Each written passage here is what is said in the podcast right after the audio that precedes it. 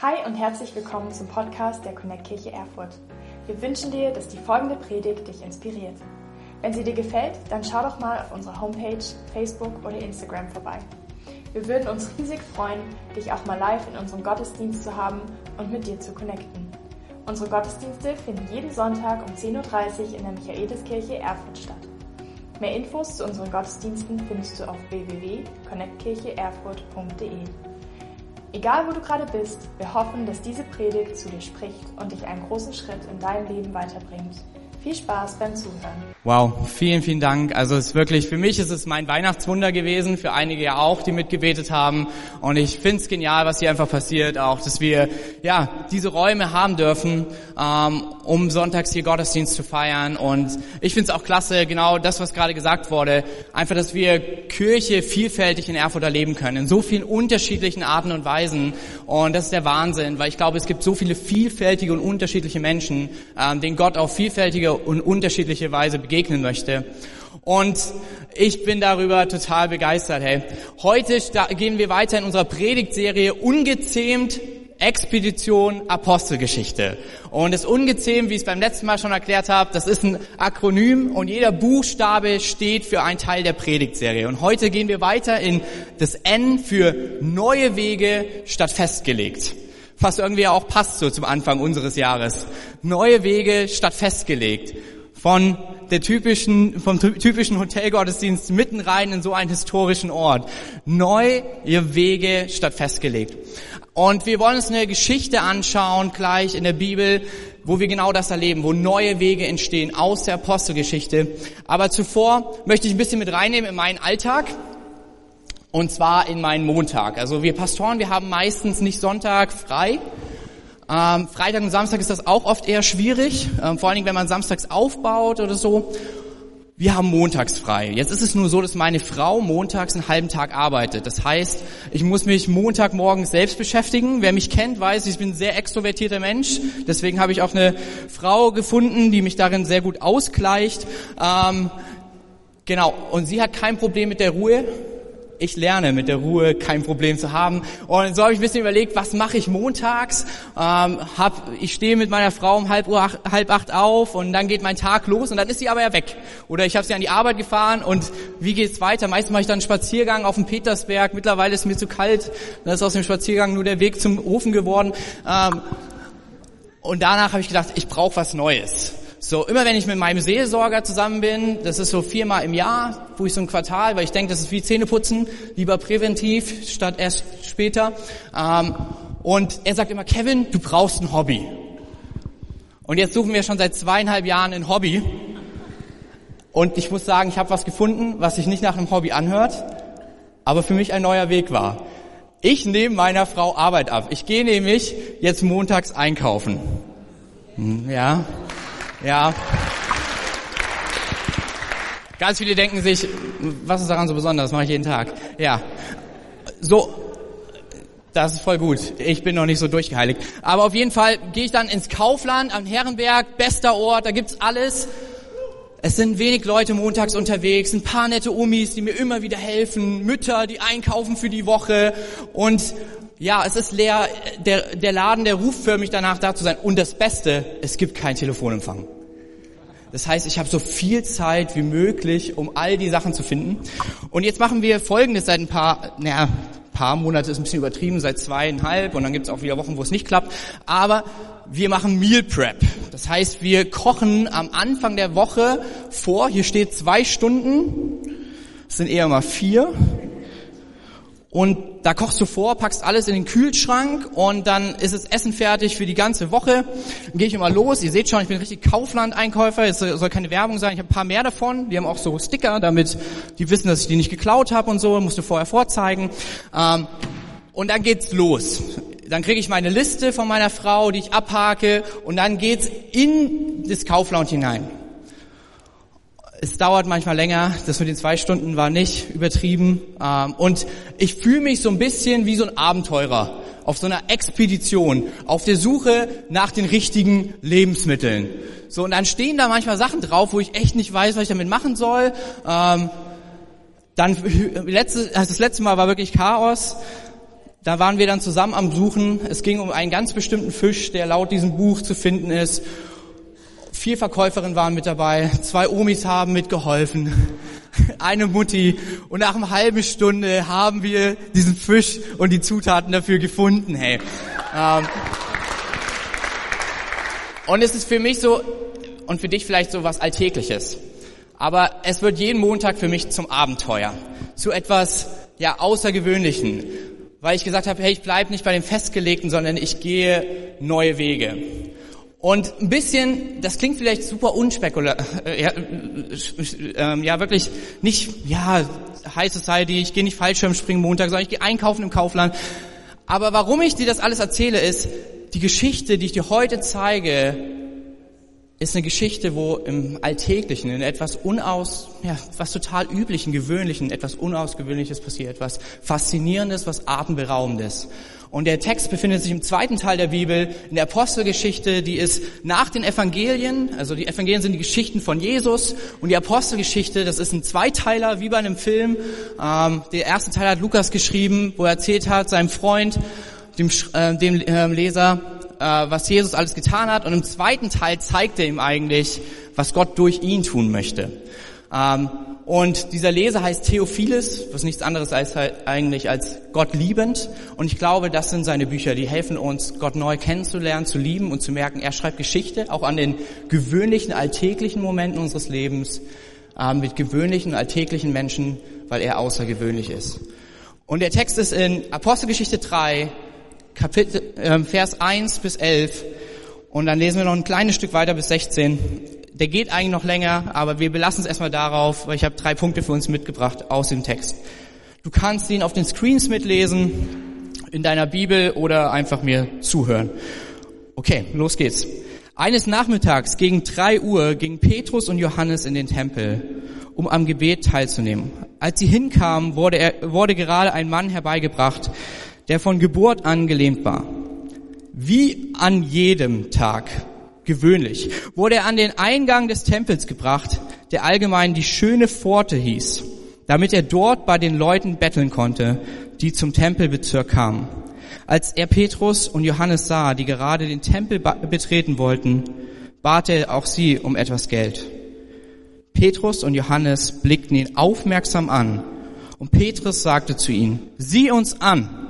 Der gelähmte Mann blickte erwartungsvoll auf, weil er glaubte, dass er etwas bekäme. Doch Petrus sagte, ich habe kein Geld für dich, aber was ich habe, gebe ich dir. Im Namen von Jesus Christus von Nazareth, steh auf und geh. Da nahm er den Gelähmten an der rechten Hand und half ihm auf. Als er das tat, wurden die Füße und Knöchel des Mannes geheilt und erhielten ihre Kraft zurück. Er sprang auf, konnte auf seinen Füßen stehen und fing an, umherzugehen.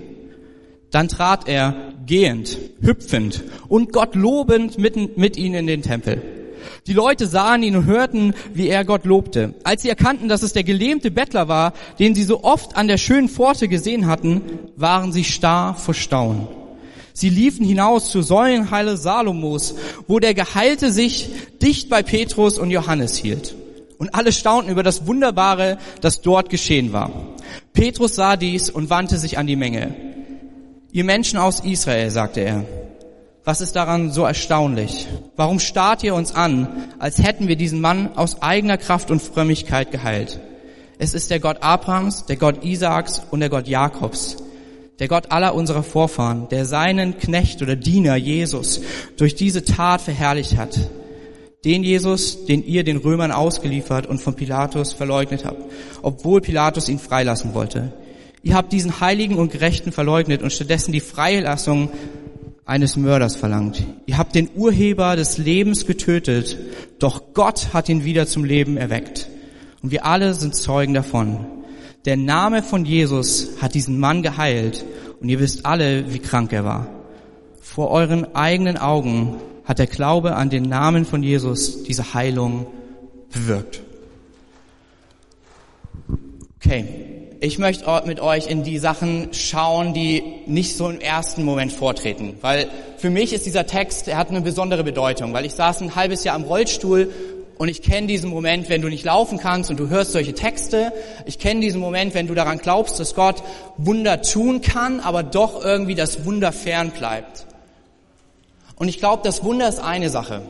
Aber es gibt noch viel spannendere Dinge, die wirklich, ja, ich glaube, Gott für uns hat, für dein und für mein alltäglichen Leben. Und der erste Punkt, den ich habe, ist, ich sehe was, was du nicht siehst. Ich weiß nicht, wie es dir geht. Ich habe diese Woche schon wieder eine SMS bekommen von jemandem, der sagt, bist du böse auf mich? Und ich habe dann gefragt, warum? Und dann meinte er, ja, ich habe dich in der Stadt gesehen, habe dich gegrüßt und du bist einfach schnurstracks an mir vorbeigelaufen. Und es passiert ständig weil ich einfach so fokussiert bin. Ich habe meinen Alltag, ich weiß meinen Rhythmus, ich gehe in meinem Kopf die Dinge durch, die ich tun möchte und schwuppsdiwupps übersieht man jemanden. Vielleicht geht's dir nie so, dann ist das auch vollkommen okay, dann musst du mir zeigen, wie du das machst. Ähm, oder es geht dir wie Philipp Otto, weil der wird gefühlt von jedem gesehen. Der hat mir nämlich mal erzählt, der wird gefühlt jede Woche von irgendjemand angesprochen, der ihn eigentlich gar nicht kennt und sagt, oh, schön, dich hier zu sehen. ähm, aber oft geht's uns eher so, dass wir Dinge übersehen, aus dem Blick verlieren, weil wir mit den Alltäglichen beschäftigt sind. Und das ist auch der Punkt aus dem Text, auf den ich mit euch eingehen möchte. Da heißt es wie an jedem Tag. So wie immer, so wie jeden Montag, so wie jeden Dienstag, so wie gewöhnlich jeden Weg zur Arbeit. Petrus und Johannes blickten ihn aufmerksam an. Ich glaube ähnlich wie ich manchmal Dinge im Alltag übersehe, weil ich auf das Alltägliche fokussiert bin kann es auch oft mit Gott sein. Er möchte etwas Außergewöhnliches tun im Gewöhnlichen, aber wir bekommen es nicht mit. Der Bettler war jeden Tag da. Und auch recht strategisch, weil wenn du drei Uhr, das war die Zeit zum, zum Gebetsgottesdienst zu gehen und wenn du vor, vor der Kirche stehst, ist die Wahrscheinlichkeit, dass du was bekommst, wahrscheinlich größer als wenn irgendwo anders. Und er war da und das Übliche, das Gewohnte, die Norm wäre es gewesen, einfach ihm Geld zu geben und in den Gottesdienst reinzugehen. Und vielleicht, wenn du rauskommst, noch mal ein bisschen mehr, weil es sich doch bewegt. Aber Petrus tut was anderes. Das heißt, er sah ihn aufmerksam an. Vom Griechischen ist es ein Wort, das ist fast, seine Blicke durchbohrten ihn. Das ist so scharf geschrieben, er hat ihn wirklich wahrgenommen. Und dann dieser, fast skurrile Befehl. Sieh uns an. Also wenn ich mir das vorstelle, dass jemand, wenn ich da am Betteln bin, nicht laufen kann, zu mir sagt, sieh mich an. So. Aber ich glaube, was hier passiert, ist etwas Entscheidendes. Ich sehe was, was du nicht siehst. Ich glaube, es gibt Nöte in unserem Alltag, Chancen für das Außergewöhnliche im Gewöhnlichen. Aber wir brauchen den Blick, um sie zu sehen. Wir müssen sie anschauen. Es ist so, wenn wir Freunde aus Amerika da haben und wir zeigen ihnen Erfurt und wir sind in der Innenstadt, sie sind immer perplex. So, oh wow, was für eine schöne Stadt. Ich habe gestern erst wieder eine Nachricht von jemandem bekommen, der meinte, oh, ich würde am liebsten mit rüberziehen und Leute lieben Erfurt, aber ich tue eine Sache immer wieder mit ihnen. Ich zeige ihnen die Innenstadt und dann fahren wir nach Melchendorf. Wir fahren gemeinsam zu Jumpers, weil wir diese Arbeit lieben und wertschätzen, aber weil wir ihnen alles zeigen wollen. Weil wir die Not nicht aus dem Blick verlieren wollen. Weil ich damals, als ich nach Erfurt gezogen bin, im Melchendorfer Markt von einer alten Dame begrüßt wurde, willkommen im vergessenen Teil von Erfurt, den Übersehenen. Und ich glaube, das ist es, was Gott mit uns tun möchte. Er möchte wieder die Dinge, die vielleicht wir schnell im Alltag übersehen, neu in unseren Blick rücken. Ich glaube, eine Not bringt eine Chance, aber wir müssen sie sehen. Eine Not bietet die Chance, dass Gott etwas Großes tut. Aber oft übersehe ich sie. Ich weiß nicht, vielleicht geht es dir auch genauso. Und ich glaube, in diesem neuen Jahr dürfen wir beten, Jesus, hilf mir aufmerksam zu sein. Hilf mir die Nöte meiner Stadt, hilf mir die Nöte meines Alltags, die Nöte der Menschen um mich herum wahrzunehmen.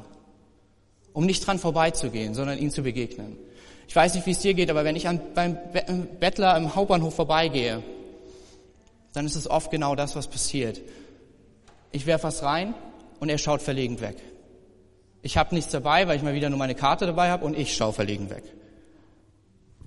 Ich glaube, die Not ansehen ist auch Wertschätzung. Anzusehen heißt anzunehmen.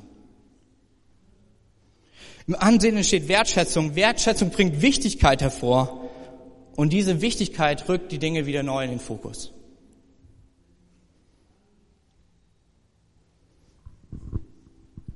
Aber oft schaue ich weg im gewohnten Alltag.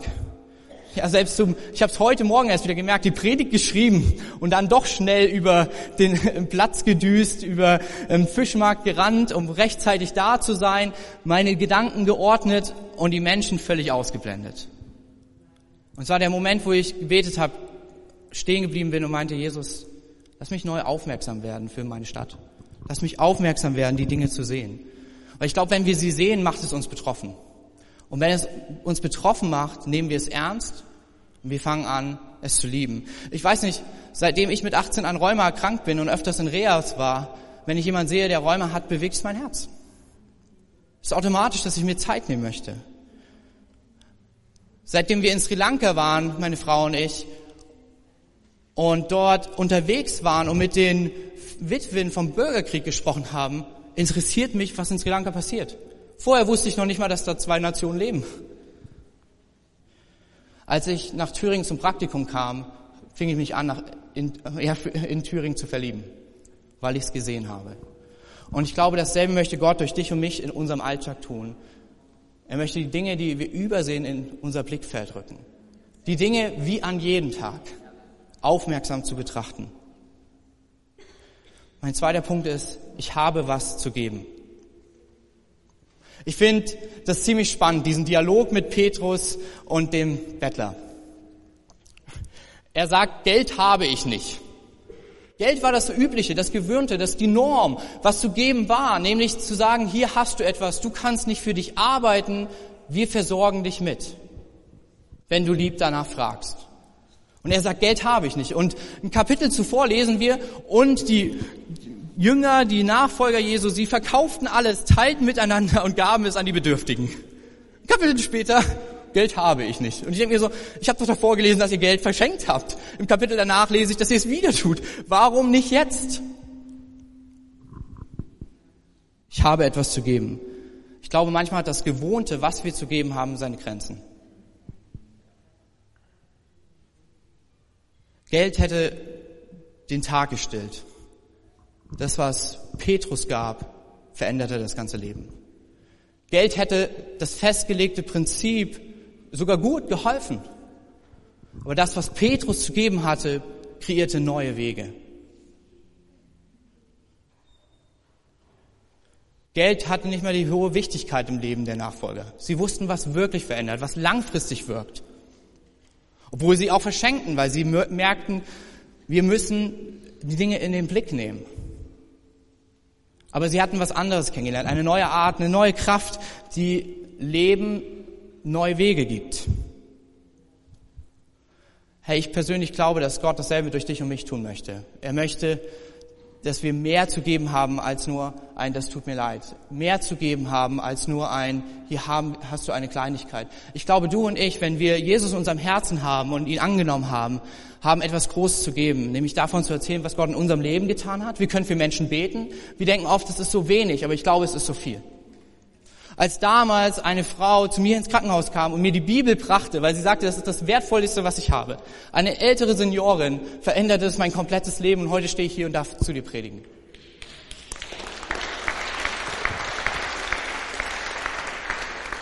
Das Größte, was du zu geben hast, ist der Glaube an Christus. Das Größte, was du zu geben hast, ist die Einladung, ihn kennenzulernen. Das Größte, was du zu geben hast, ist der, der dein Leben verändert hat, daran zu glauben, dass er es bei anderen auch tun kann. Und trotzdem fällt es manchmal schwer, oder? Ich weiß nicht, wie es dir geht. Manchmal ist es so, wenn, wo ich damals noch in der Fabrik war und ähm, Leute waren krank oder Leute gingen durch eine schwierige Phase in der Ehe, dass, oh Mann, das ist echt blöd, das tut mir leid, oder auch mal das Wort, was man so in der Kirche nicht benutzt, zu sagen und Mitgefühl, Mitgefühl zu zeigen, war irgendwie einfacher als zu sagen, hey, ich kenne da jemanden, der Dinge verändern kann, darf ich für dich beten? Aber das Lustige ist, es war genau so eine Frau aus dem Labor, warum ich Pastor geworden bin. Weil sie zu mir gesagt hat, als ich angefangen habe, für die Leute zu beten, warum wirst du nicht eigentlich Pfaffe? Das bist du schon die ganze Zeit für uns hier im Labor. Du erzählst immer von diesem Gott, der so viel Gutes tut. Hey, ich glaube, Gott möchte uns gebrauchen. Und das Verrückte ist, wir sehen das in der Apostelgeschichte. In, in dem ersten Teil, im Lukas-Evangelium, spielt alles im Tempel und um den Tempel herum statt, also überwiegend. In Lukas nicht. Die meisten Wunder passieren außerhalb des Tempels. Selbst dieses, Gott tut ein Wunder und zwar direkt vor dem Tempel, aber nicht in dem Tempel. Der Lahme, der wieder laufen kann, hüpft vor Freude in den Tempel, um Gott zu preisen, aber es passiert direkt davor. Und was es mir äh, zeigt, glaube ich, ist, dass Gott durch dich und mich viel mehr tun will als nur an einem Sonntag. Ich glaube, er möchte in deinen und meinen Alltag, in die anderen sechs Tage, wo er im Alltäglichen, im Üblichen etwas Außergewöhnliches tut. Einfach indem wir sehen, wo die Not ist und ihr begegnen mit dem, was wir zu geben haben, nämlich Jesus Christus, der unser Leben verändert hat. Ich weiß noch, ich saß vor ein paar Jahren im Zug und ja, es war ein Manager und er ähm, kam auf mich zu, weil unser Zug ist ausgefallen, wir mussten den wechseln und alles. Und er hat gefragt, hey, kannst du mich mit in die Hand nehmen? Ähm, für mich ist das alles schwierig. Er sprach mehr Englisch und Italienisch und Deutsch nicht so gut. Und ich sagte, klar, können wir gemeinsam machen. Und dann saßen wir in der Kabine und er fing an, mir zu erzählen von seinem Geschäft und von den Schwierigkeiten. Und ich hörte eigentlich die ganze Zeit zu. Und irgendwann hörte ich diese leise Stimme in meinem Herzen, erzähl ihm von dem, was du zu geben hast. Und ich erzählte ihm von Jesus und es war so cool zu sehen, in diesem, in diesem Zugding hat er sein Leben Jesus gegeben. Ich habe ihm noch mal eine Bibel geschenkt, musste mir eine neue kaufen und ein paar Wochen später habe ich in Stuttgart geholfen, eine Kirche vor Ort zu finden. In der gewöhnlichen Situation, wo ich sonst lieber die Kopfhörer reinmache, mein Buch lese und denke, lasst mich alle zufrieden. Ich habe einen guten Freund hier in der Kirche, das ist der beste Pizzabote der Stadt. Und bei ihm bekam dieser Satz, ich habe kein Geld, eine ganz andere Bedeutung. Als er die Pizza brachte, gab ich ihm natürlich Geld und auch Trinkgeld. Und dann kam es aber in mein Herz. Eigentlich ist morgen Sonntag und ich habe was viel Besseres noch zu geben. Und ich lud ihn ein und jetzt ist er in einer Connect-Gruppe ab und an mit dabei.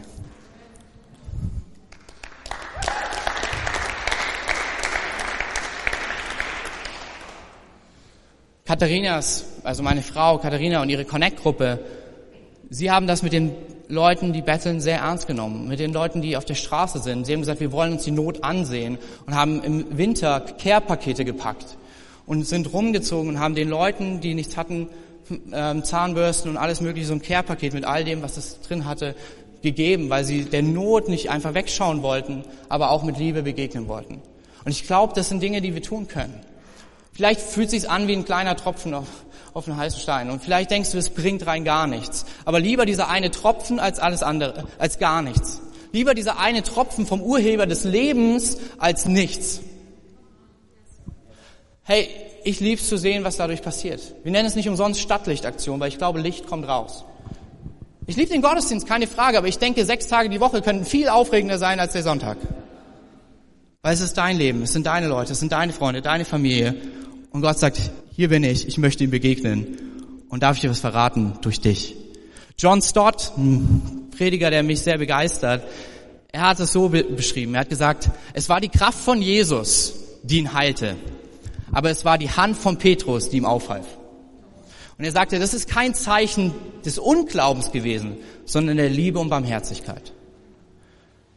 Ich denke, es ist genau dasselbe. Es ist die Kooperation zwischen Jesus Christus, der Urheber des Lebens, und dir und meinem ganz gewöhnlichen Alltag, wo verrückte Wunder passieren. Da, wo wir sagen, sieh uns an, schau hin, aufmerksam schauen und dann das geben, was wirklich unser Leben verändert hat. Neben all den guten Dingen, die wir tun können, das nicht auszulassen, was das Beste in unserem Leben ist. Und dann kommt's, warum es so entscheidend ist. Das ist mein letzter Punkt. Ein Name, durch den Neues entsteht. Für mich ist, wie gesagt, diese Story immer wieder eine Herausforderung gewesen, weil ich habe sie gelesen und dann habe ich noch andere gelesen und ich dachte mir irgendwie, Heilung scheint was ganz Normales in der Bibel zu sein. Und so fing ich an, jeden Tag für meine Knie zu beten, aber irgendwie merkte ich, da passiert nicht so richtig viel. Und es machte Schwierigkeiten mit mir.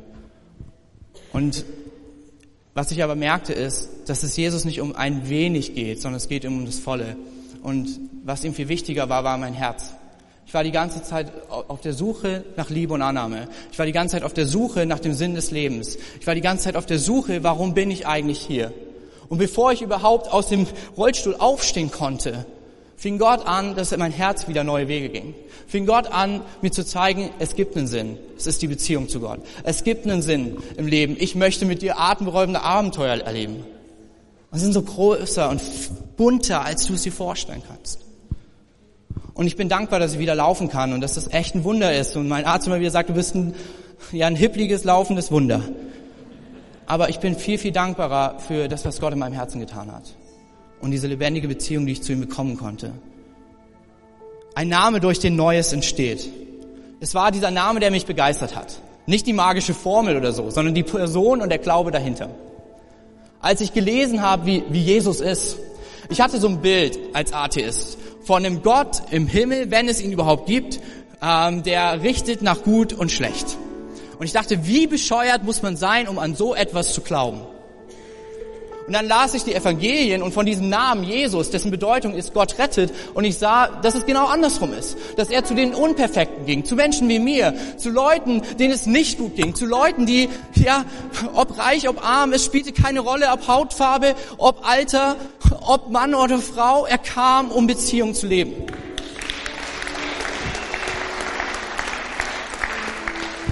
Es war dieser Name, der mir sagte, wenn es dieser Gott ist. Dieser Gott, der nicht anklagt, sondern vergibt. Dieser Gott, der nicht zum Kläger wird, sondern für mich stirbt. Dann will ich das Neue. Und ähnlich ist es, was der Bettler erlebt. Was ich dir gebe, ist, steh auf und geh im Namen von Jesus Christus. Und das ist für uns westliche Leute echt eine Herausforderung. Weil dann ist es so gefühlt so Hokuspokus, es geht hier um einen Namen. Aber ich glaube, darum geht es gar nicht. Petrus predigt extra danach, um zu erklären, es geht um dieses Prinzip. Gott möchte eine Beziehung mit dir. Und da, wo Gott nicht ist, da ist Tod. Da, wo Gott nicht ist, da, wo Dinge nicht in Ordnung sind, das ist die Abwesenheit von Gottes Wille. Aber da, wo Leben ist, da, wo er ist, da kommen die Dinge ins vollkommene Ordnung, in den Frieden Gottes. Aber was die Wahrheit ist, dass nur Jesus dieses Leben geben kann, dass nur Jesus der ist, der alles verändern kann und dass er es vielleicht anders tut, als du willst und auch in einer anderen Reihenfolge und auch in einem anderen Zeitplan, weil er hat die Ewigkeit, aber er tut es. Es geht hier nicht um ein Hokuspokus, aber es geht um den Namen, dem alles gegeben ist als ich in Sri Lanka war oder in anderen Ländern in der Form, da war das eine ganz normale Sache. Dass Leute, wenn, wenn jemand auftritt mit dem und dem Namen, dann passierte etwas. Und ich fand das interessant, weil es mir neu gezeigt hat, ja, Jesus ist der Machthaber für den Bereich für Neues. Jesus ist der Machthaber für den Bereich des Lebens. Ich erlebe es immer wieder. Ich habe einen guten Freund, der arbeitet im Landtag und ich komme da nicht rein. Und wenn wir uns treffen zum Mittagessen oder zu Seelsorgegesprächen, ich komme da nicht rein. Erst wenn ich seinen Namen sage, werde ich reingelassen. Ähnlich ist es mit Jesus. Es ist nicht der Name, der etwas tut, sondern die Person, die dahinter steht. Und es ist der Name, der alles verändert. In dieser Story verwandelte die Erwähnung des Namens von Jesus einen behinderten Mann, der außerhalb des Tempels saß, in einen Lobpreisenden, der einen Gottesdienst besuchte. Es ist das atemberaubende Erlebnis, wie sich das Versprechen Gottes vom Retter erfüllt. Nämlich in Jesaja 35, Vers 6, und das drüber predigt auch Petrus danach. Da, da steht, der Lahme wird springen wie ein Hirsch. Das ist, was die Menschen dort erlebten. Und wir lesen, wie Lukas völlig außer sich ist. Ihr müsst euch vorstellen, Lukas, dieser Typ, der war ein Arzt. Und für den war das wahrscheinlich genauso kompliziert wie für jemanden wie mich, der im Labor vorher war. Fakten sind unsere Freunde. Und er schreibt in vier, äh, drei Versen viermal, dass dieser Typ hüpfte. Weil er einfach zeigen wollte, der kann wirklich laufen. Anti Wright erzählt eine Geschichte zu diesem Text und ich finde sie ziemlich cool. Er erzählt von einem jungen Mann, der auf ein Mädchen, in ein Mädchen verliebt war aus dem Chor. Und das war der einzige Grund, warum er in den Gottesdienst kam an einem Sonntag. Und er setzte sich in die erste Reihe, um ihr zu zeigen, dass er ein guter Christ ist. Und dann wurde auf einmal der, der da ist es so, dass die Predigt nicht, äh, der Text nicht vom Prediger vorgelesen wurde, von, sondern von jemand anders, die Vorlesung getan wurde. Und diese Person war krank und deswegen kam dann der, der Prediger zu ihm und meinte, magst du die Vorlesung vom Text machen? Und er guckte das Mädchen an, das Mädchen guckte und strahlte ihn an und er sagte, na ja, natürlich. Und so fing er an, Johannes 10 vorzulesen. und er las von dem, der Leben gibt, Leben in Fülle. Der, der die Anklage nimmt, der, der die Schuld nimmt vor Gott und vor Menschen und auch die, die dir angetan wurde, die dafür Vergebung gibt. Und während er es tat, fing er an zu weinen und sagte, ich bin einer dieser Angeklagten. Ich bin nur hier, um dieses Mädchen zu bekommen. Und Andrew White schrieb ganz groß drüber, er bekam mehr von diesem Gottesdienst, als er erhoffte. Ich glaube, dasselbe hat Gott für dich und für mich. Nicht nur durch uns, sondern auch für uns. Er möchte, dass wir erleben, dass dieser Urheber des Lebens, so wie Petrus ihn bezeichnet, wirklich Leben schenkt. Veränderung bringt, Familien, Beziehungen in Familien wiederherstellt, Ehen, äh, Ehen heilt, Menschen hilft, einander zu vergeben, in die Stadt hineinwirkt, das für uns Unrealistische zum Herzen und Herzensangelegenheit der Kirche zu machen. Zu geben ohne Unterlass. Lieb, zu lieben, selbst wenn wir enttäuscht werden. Zu hoffen und an Menschen zu glauben, selbst wenn eigentlich die Fakten dagegen sprechen würden. Weil wir wissen, es ist nicht unser Glaube, es ist nicht unsere Hoffnung, es ist nicht unsere Liebe, sondern es ist die Glaube, die Liebe und die Hoffnung an dem, der der Urheber des Lebens ist, Jesus Christus. Das wünsche ich mir für dich und für mich. Deshalb, ich sehe was, was du nicht siehst. Es ist die Not der Stadt, sagt Gott. Deshalb, du hast was zu geben. Es ist das, was ich in deinem Leben getan habe. Es ist der Name, der Neues entstehen lässt. Hey, und während wir alle hier so sitzen, lass uns gemeinsam unsere Augen schließen. Und ich möchte dich einladen. Wenn du vielleicht heute hier bist und du bist durch Zufall in diesen Gottesdienst gekommen, perfekt, herzlich willkommen. Gott liebt dich. Vielleicht wurdest du auch eingeladen, vielleicht wolltest du mal was Neues ausprobieren. Ich glaube, es ist kein Zufall. Ich glaube, es ist wie im Alltäglichen gerade etwas aus was Unüblichen, was du sonst nicht tun würdest, etwas Neues entsteht. Nämlich eine Beziehung, eine Begegnung mit Gott. Denn er möchte auch dir vergeben und er möchte auch eine Beziehung mit dir starten.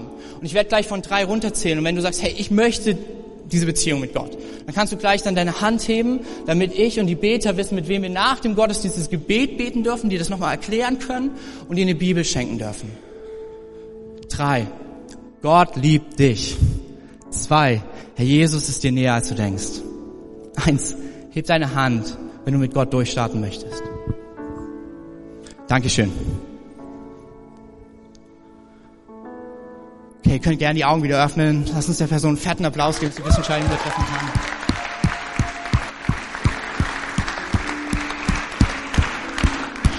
Falls du diese Entscheidung in deinem Herzen getroffen hast und dich nicht getraut hast, dich zu melden oder dich auf diesen Weg machen möchtest, komm doch einfach auf mich oder Katharina, steh mal kurz auf, auf meine Frau zu oder an dem Connect Point. Wir würden dir gerne Bibel schenken und dir einfach helfen, dieses neue Leben mit Gott zu starten.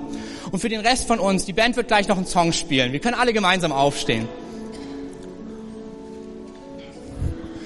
Erinner dich an den Tag, als aus dem Üblichen etwas Unübliches wurde. Erinner dich als Gott in dein Leben kam.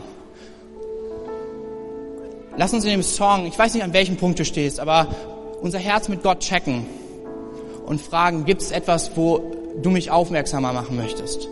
Gibt es etwas, wo du mich schon aufmerksam gemacht hast, aber ich mich nicht traue, das zu geben, was ich bekommen habe?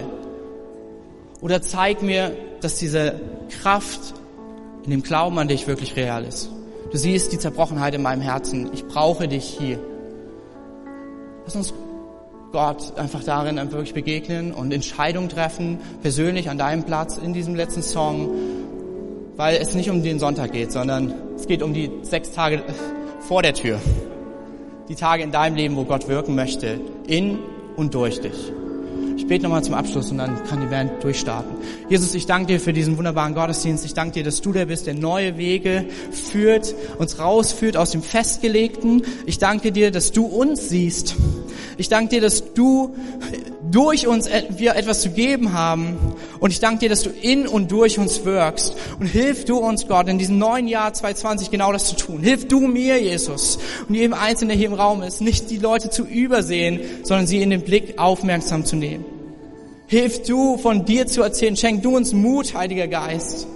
Nicht aufdringlich und komisch zu sein, sondern liebevoll und mutig. Und zeig du uns, dass du wirkst. Etwas, was wir nicht machen können, was keine Zauberformel ist, sondern was einfach Realität verbunden ist an den Glauben, dass du der Urheber des Lebens bist. Danke dafür. Amen. Wenn du mehr über Jesus erfahren willst oder deine Geschichte mit uns teilen möchtest, dann schreib uns gern auf Facebook, Instagram oder eine E-Mail an info at connectkirche.de. Du bist begeistert von der Connect Kirche Erfurt und möchtest unsere Arbeit unterstützen?